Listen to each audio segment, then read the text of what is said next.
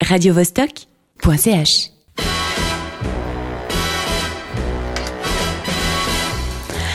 Dès le 12 novembre débarque sur les écrans romans Spectre, le 24e opus de James Bond.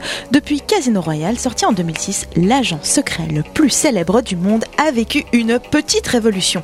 Moins charmeur, plus torturé, grave à certains moments, dans l'introspection même, Daniel Craig a apporté une touche humaine à l'inoxydable séducteur.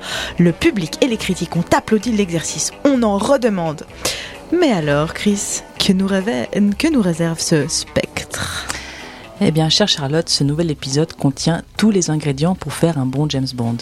On a des lieux de tournage de toute splendeur, Mexico, Rome, Tanger, le désert marocain, Londres, très présent, les Alpes autrichiennes, un casting aussi qui sur le papier a de quoi faire rêver, Daniel Craig donc, Léa Seydoux, Christophe Waltz, Monica Bellucci pour ne citer que, une rutilante Aston Martin, une Omega customisée par Q, de la vodka, des courses poursuites, un peu de sexe, un peu de romance. Bref, tous les composants sont là sauf que la sauce ne prend pas. Comme tu l'as dit, lors des trois précédents épisodes, on a été habitué à voir un agent spécial en lutte avec lui-même, tomber amoureux, quitter la légendaire ironie du personnage parce qu'il lui, lui arrivait aussi de souffrir émotionnellement. James Bond délaissait l'archétype qu'il avait mis tant d'années à construire pour se donner une dimension humaine supérieure. Et dans ce spectre, ce supplément d'âme a complètement disparu. Et c'est regrettable. Mais écoutons la bande-annonce avant d'aller plus loin. Cette organisation. Vous connaissez son nom Elle s'appelle Spectre. Mais attends, ça va être tellement du grand spectacle, il y a même un lion Non, pas du tout, Charlotte. pas du tout, c'est ça le gros problème. Euh, c'est vraiment très réussi euh, pour euh, certaines scènes. Il n'y a pas à dire, notamment la scène d'introduction qui se déroule à Mexico City pendant la fête des morts.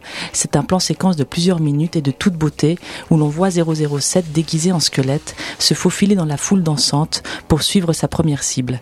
Il entre dans un hôtel avec sa belle, retrouve son complet impeccable et part sur les toits pour liquider le vilain en question. Mais tout ne se passe pas comme prévu, forcément. Alors hormis la prouesse technique de ce plan séquence, ce qui m'a frappé, c'est cette proximité qu'on a avec Bond. Jamais une caméra ne l'avait filmé d'aussi près. Elle le frôle littéralement à plusieurs reprises, on est avec lui et ça c'est une trouvaille qui donne des frissons. Et il y en a d'autres des trouvailles? Pas vraiment. Autant on ne voit pas le temps passer dans cette scène, autant on aimerait que d'autres durent moins longtemps, tellement on s'ennuie. Daniel Craig est dans le style Bond, il fait le malin, se permet de répondre qu'il s'appelle Topolino pour accéder à une société secrète, mais on cherche l'homme Bond pendant les presque 150 minutes que dure le film. Les seuls moments où son personnage prend un peu d'épaisseur, c'est quand il noie son chagrin dans l'alcool. Il redevient intéressant, on a envie de le suivre, mais ça dure que deux minutes. Et les James Bond Girls dans tout ça Eh ben, les James Bond Girls. Bon, il y en a deux, mais je vais en, je vais en parler que d'une seule parce que l'autre ne vaut même pas la peine, malheureusement, d'être mentionné, même si on l'aime beaucoup quand même. Le personnage de la psy, interprété par Léa Seydoux, est assez prometteur et intéressant. On se dit un court instant qu'elle va donner du fil à retordre à Bond.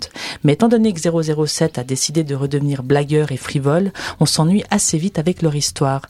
Pour le coup, le spectre d'Eva Green de Casino Royale se fait très présent. Bon, s'il te plaît, dis-moi au moins que le méchant, c'est un vrai méchant gros sadique et tout. Ah bah désolé Charlotte, faudra repasser là aussi. Oberhauser, incarné par Christoph Waltz, va probablement rester au panthéon des méchants les moins crédibles de toute la saga.